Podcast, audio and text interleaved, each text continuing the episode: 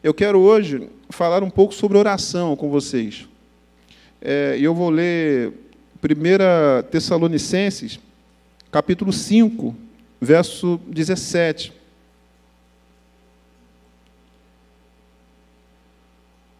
Obrigado, minha irmã.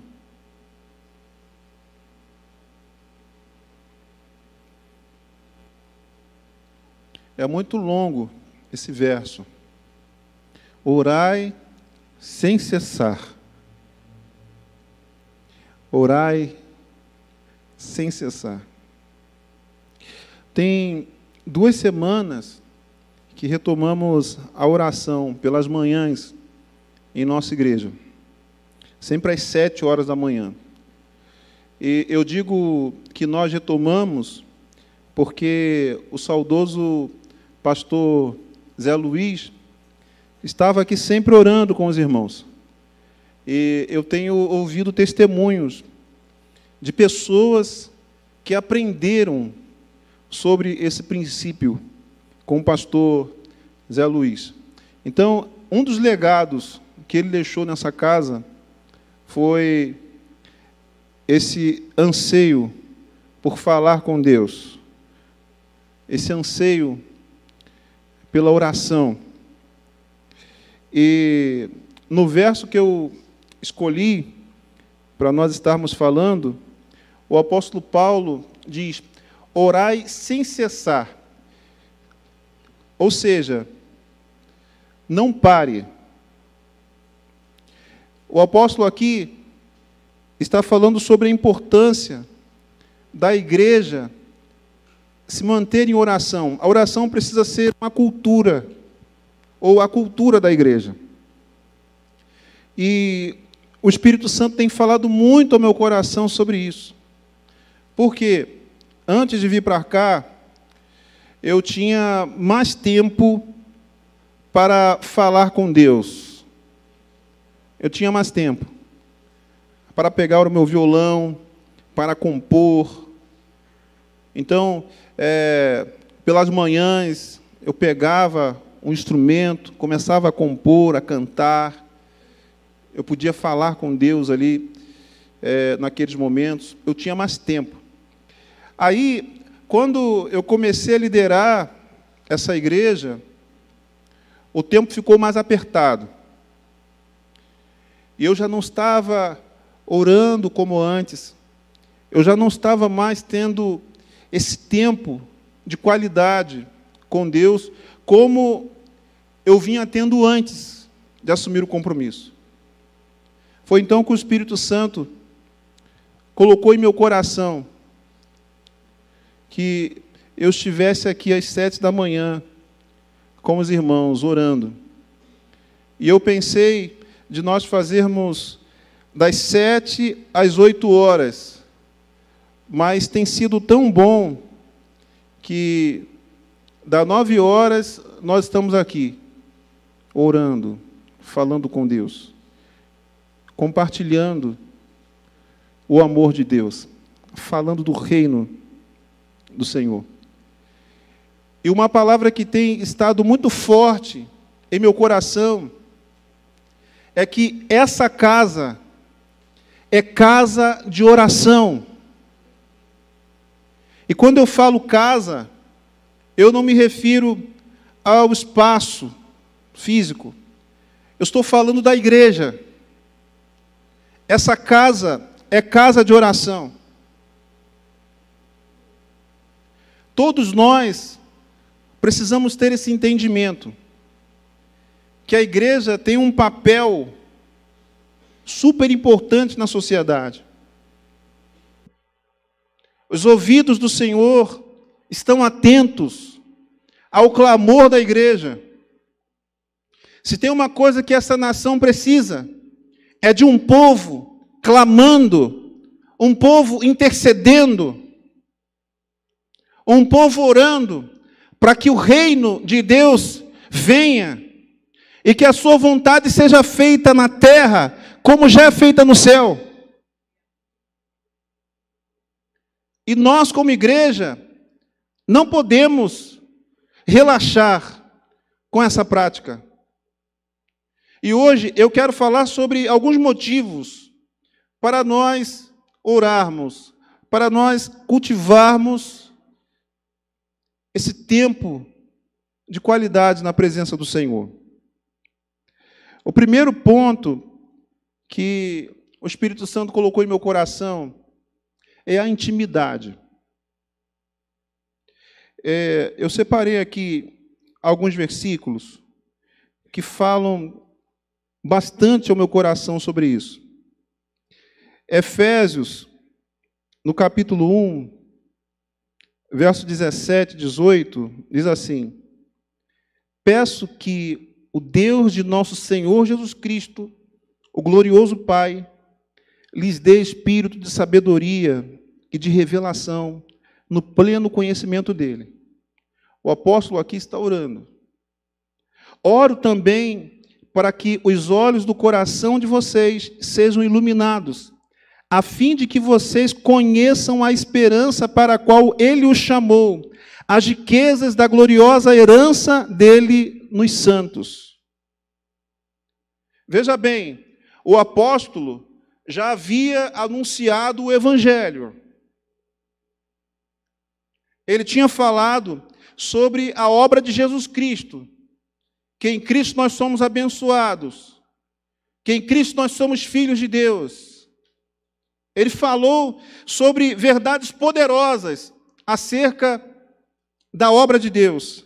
E aí, ele ora para que a igreja tivesse revelação. E aqui trata-se da revelação interior. Ele ora para que a igreja tivesse conhecimento de Deus.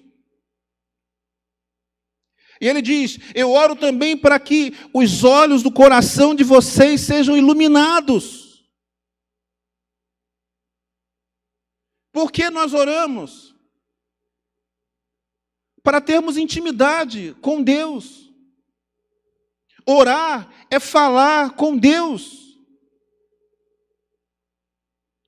Intimidade tem a ver com conhecer a Deus.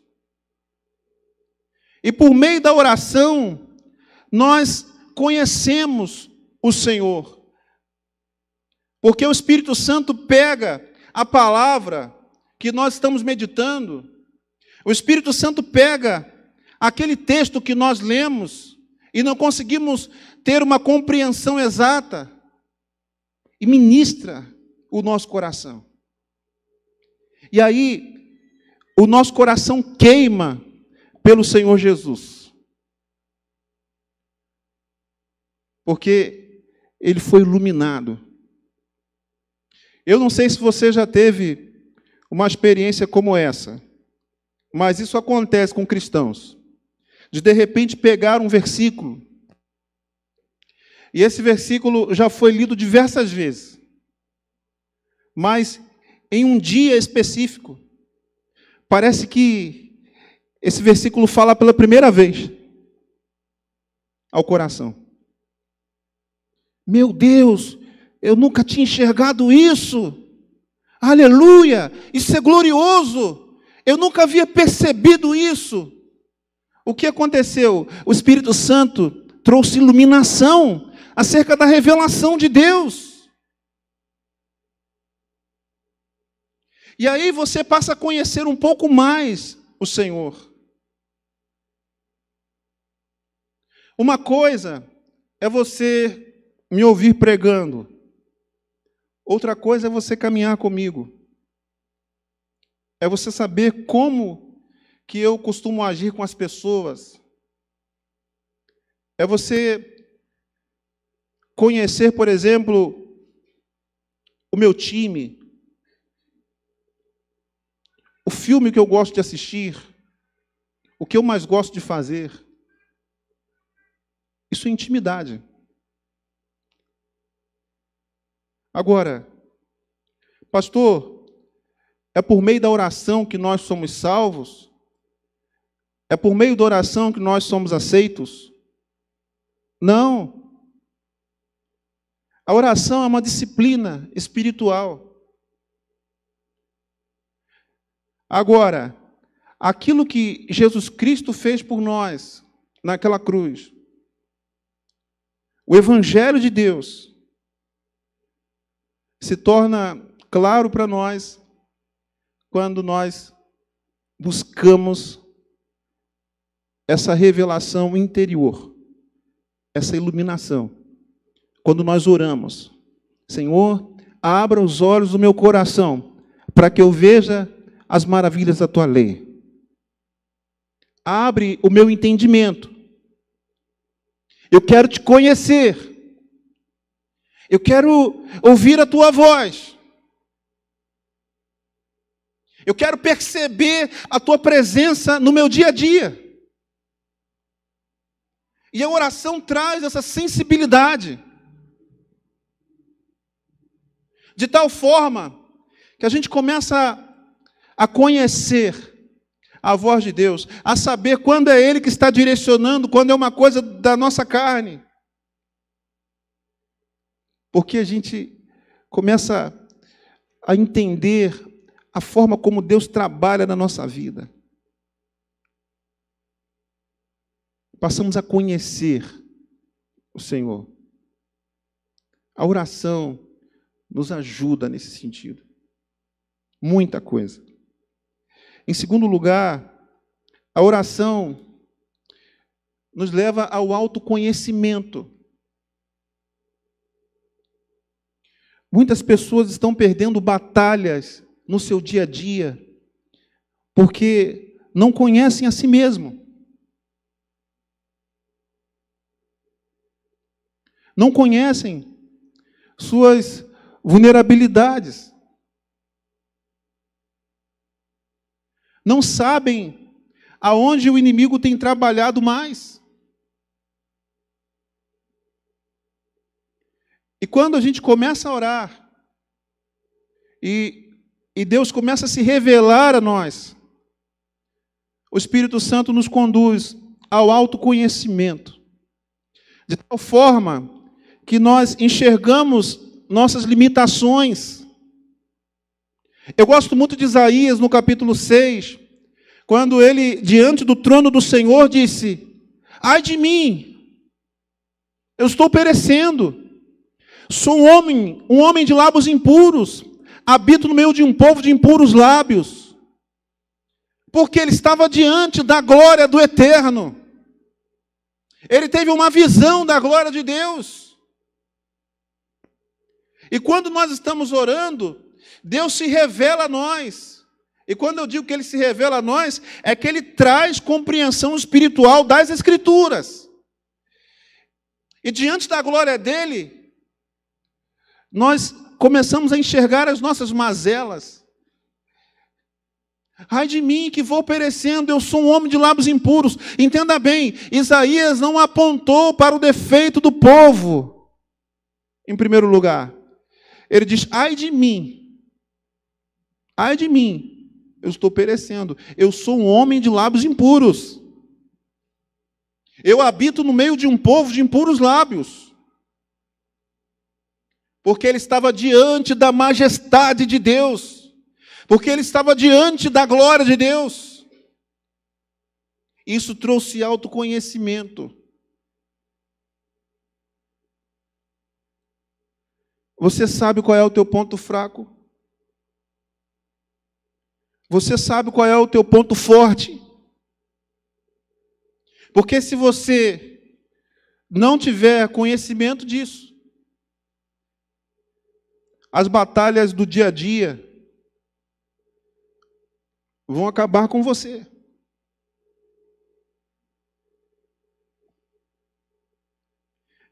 É de extrema importância o autoconhecimento pelo Espírito, para que saibamos agir da maneira correta, na hora correta. Você sabe qual é o ponto fraco na tua família?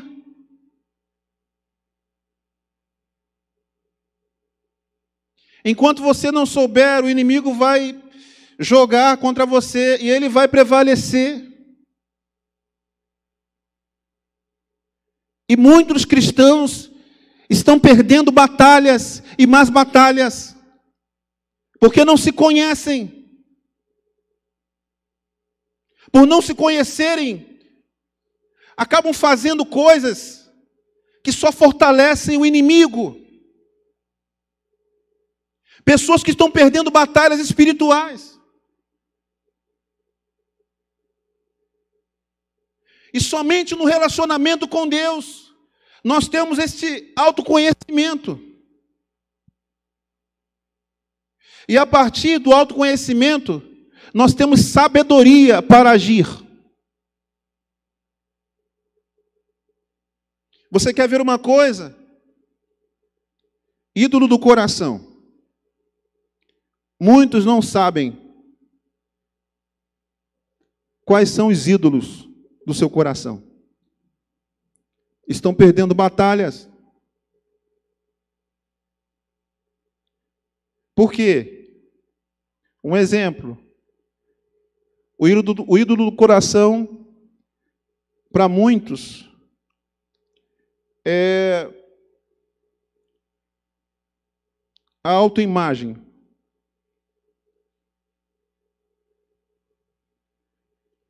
E aí não conseguem lidar com a reprovação, com a crítica. Precisam de curtidas para serem felizes.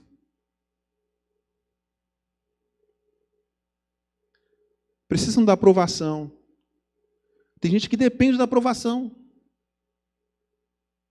de todo mundo. Quando não são aprovados pelas pessoas, ficam lá embaixo.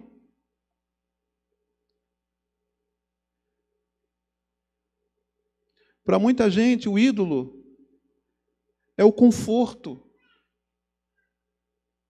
é a segurança financeira. Então, quando as coisas apertam, é, as decisões são todas contrárias à vontade de Deus porque o coração fica vulnerável. Agora, quando o crente começa a entender quais são os seus pontos negativos ou os seus pontos fracos, ele passa a ter mais sabedoria. Porque diante é, da frustração, ele sabe que Deus está com ele, que ele está passando por um momento que o sentimento veio, mas o sentimento vai passar. Ele consegue esperar no Senhor, porque há autoconhecimento. Não, eu estou sentindo isso agora e eu sei, eu sei por que, que eu estou assim. Eu estou assim porque eu ouvi uma palavra, eu não gostei da palavra, eu me senti rejeitado. Eu sei que foi aquela palavra, mas eu sou amado por Deus. Ele me ama, Ele está comigo. E o poder de Deus vai fortalecendo o coração. Todos nós precisamos do autoconhecimento, pelo Espírito. Um outro ponto que me chama muita atenção a transformação pelo Evangelho. Quando nós oramos, Deus se revela a nós. Deus traz compreensão da revelação em Cristo Jesus. Nós passamos a ter mais intimidade com Ele autoconhecimento, e isso vai trazendo transformação para as nossas vidas. Porque ao mesmo tempo que você enxerga as suas fraquezas, o Espírito Santo também te faz entender que Deus está trabalhando em sua vida. E Ele vai moldando o nosso caráter.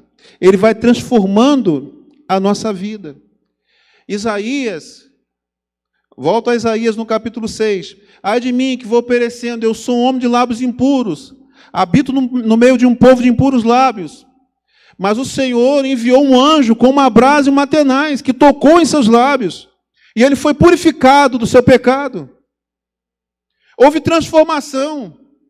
Eu gosto muito de 2 Coríntios 3,18, onde a palavra do Senhor nos diz que todos nós, com o rosto desvendados, contemplando como por espelho a glória do Senhor, somos transformados de glória em glória. Por que, que tem pessoas que estão sempre vivendo a mesma coisa, não mudam, não são transformados? Porque não estão tendo vida de oração, até conhecem as Escrituras. A palavra está no campo intelectual, mas não há uma, uma revelação interior, não há iluminação, então não há transformação. Nós somos transformados diante da glória de Deus. Então, é, não basta você ter um conhecimento intelectual. Muitos cristãos estão se perdendo porque pensam na seguinte forma: basta eu ler as Escrituras do início ao fim, Estudar, estudar, estudar, que as coisas vão acontecer. E aí continuam soberbas, continuam nos mesmos pecados, não mudam, porque não tem vida de oração. É, irmãos, essa é a realidade. Jesus Cristo, sendo Deus, orava. Olha só, Lucas 5,16. Todavia, Jesus procurava manter-se afastado, indo para lugares solitários, onde ficava orando, porque as pessoas estavam sempre atrás dele, querendo que ele fizesse alguma coisa, mas ele sempre se retirava para orar, mesmo sendo Deus. Lucas 11:1. Certo dia, Jesus estava orando em determinado lugar, tendo, determin... tendo terminado um dos discípulos lhe disse: Senhor, ensina-nos a orar, como João ensinou aos seus discípulos. Jesus orava, João orava. Um pouco antes dele ser entregue por nossos pecados, olha o que diz Lucas 22, 39.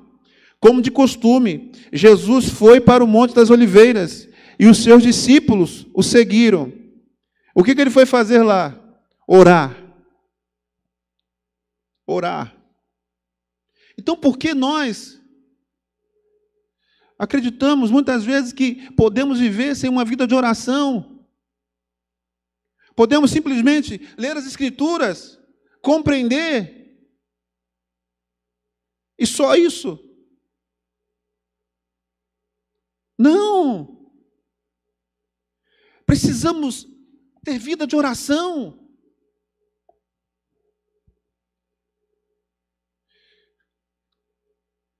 Essa igreja precisa ter cultura, essa cultura de oração. Irmãos, senão nós ficaremos no meio do caminho. Não veremos mudanças nas nossas vidas. Enquanto a, a vontade de Deus é, é transformar o nosso interior, é transformar a nossa vida. Você não pode ser o mesmo marido sempre a mesma esposa sempre, o mesmo filho sempre. Se a palavra de Deus nos diz que nós somos transformados, isso precisa acontecer na nossa vida. Eu não posso ficar preso no mesmo pecado a minha vida inteira.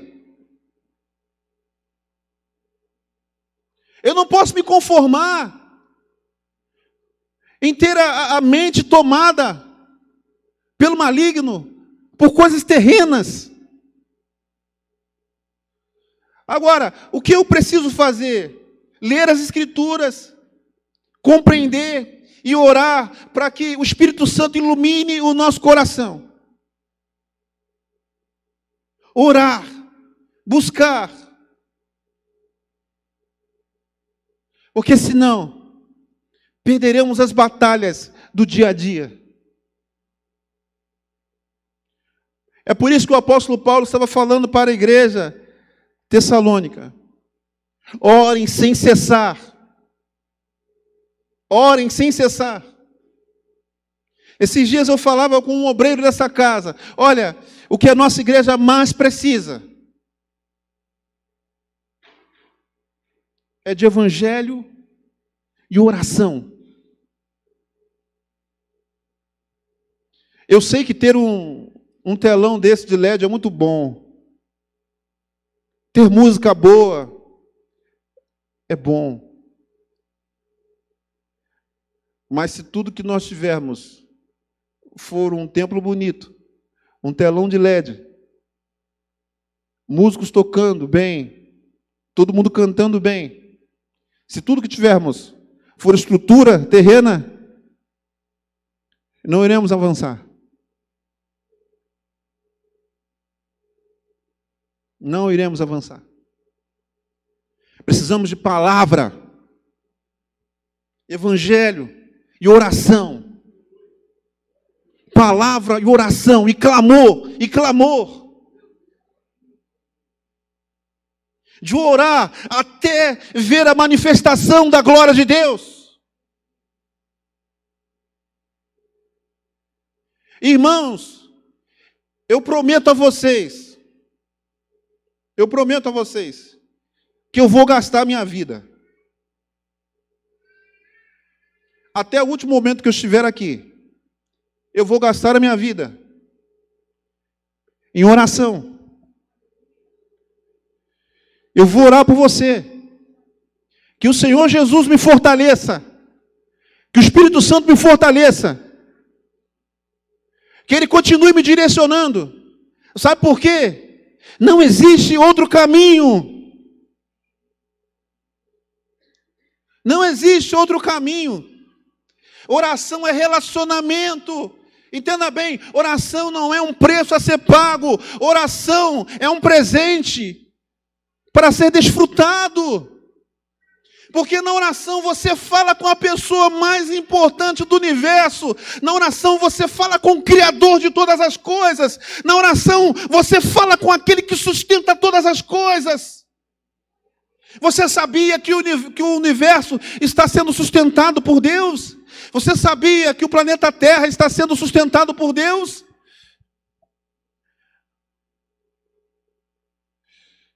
Você sabia que os mares são sustentados por Deus? Que a Amazônia é sustentada por Deus? Aleluia.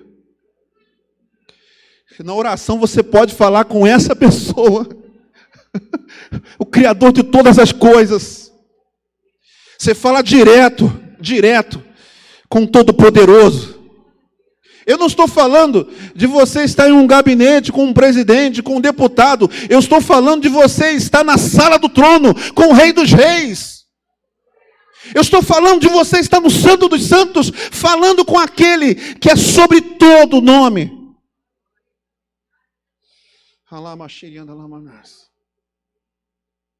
E nesses dias nós estamos orando nesse lugar. E eu vejo Deus agindo. Eu vejo Deus agindo nesse lugar.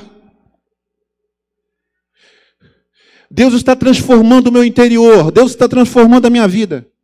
Pastor, você precisa ser transformado. Como eu preciso? Como eu quero isso? Eu preciso. E o meu desejo é que o Espírito Santo venha incendiar as nossas vidas. Venha gerar em nós uma paixão, um fervor como nunca antes, pela palavra, pela presença de Deus. E não se espante se essa oração começar sete horas, e chegar a meio-dia, uma hora, duas horas, e turnos de oração. Aleluia.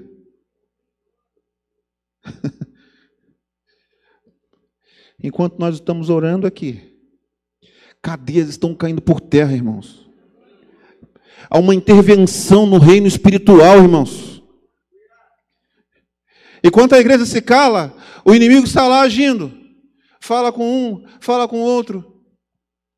Vai colocando as mãos, vai tomando posse de uma coisa aqui, outra ali, vai ganhando espaço. Mas quando a igreja começa a interceder, quando a igreja começa a orar, o inimigo tem que bater retirada.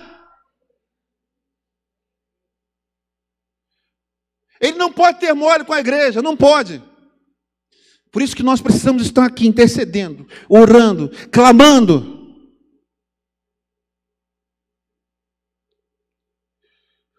A oração do justo pode muitos seus efeitos. Aí Deus vai mostrando o nosso coração. E de repente você pensa, eu nunca tinha percebido, isso dentro de mim. Meu Deus, eu não aceito isso na minha vida. Senhor, eu me arrependo, Senhor, transforma minha vida. Ele vai transformando. De repente você começa a ver mudança na tua casa. Agora, nós não podemos abaixar a guarda.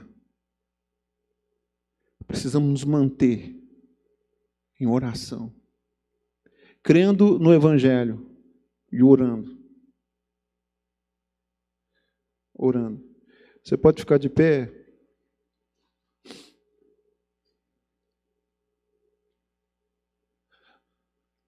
Hoje, é, eu desafio você a estabelecer momentos de oração para esta semana.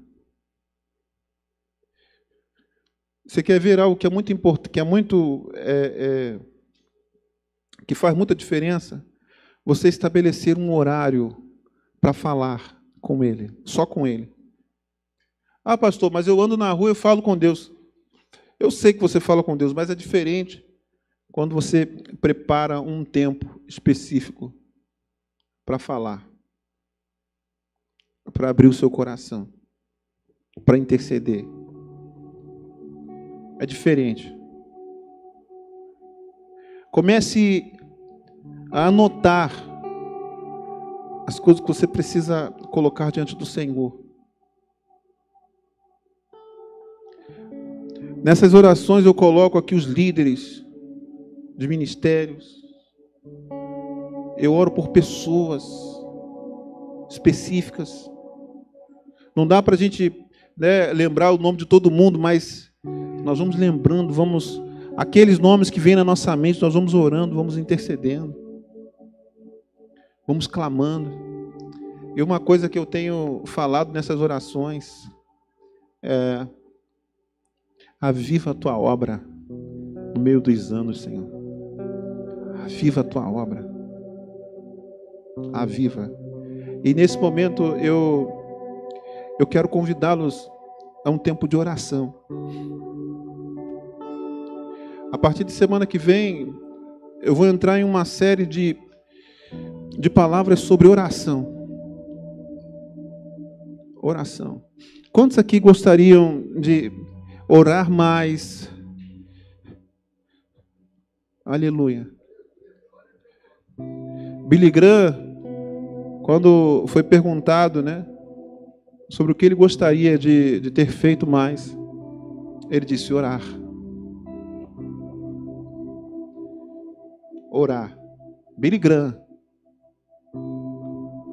E nós vamos crescer nisso, irmãos. Ó,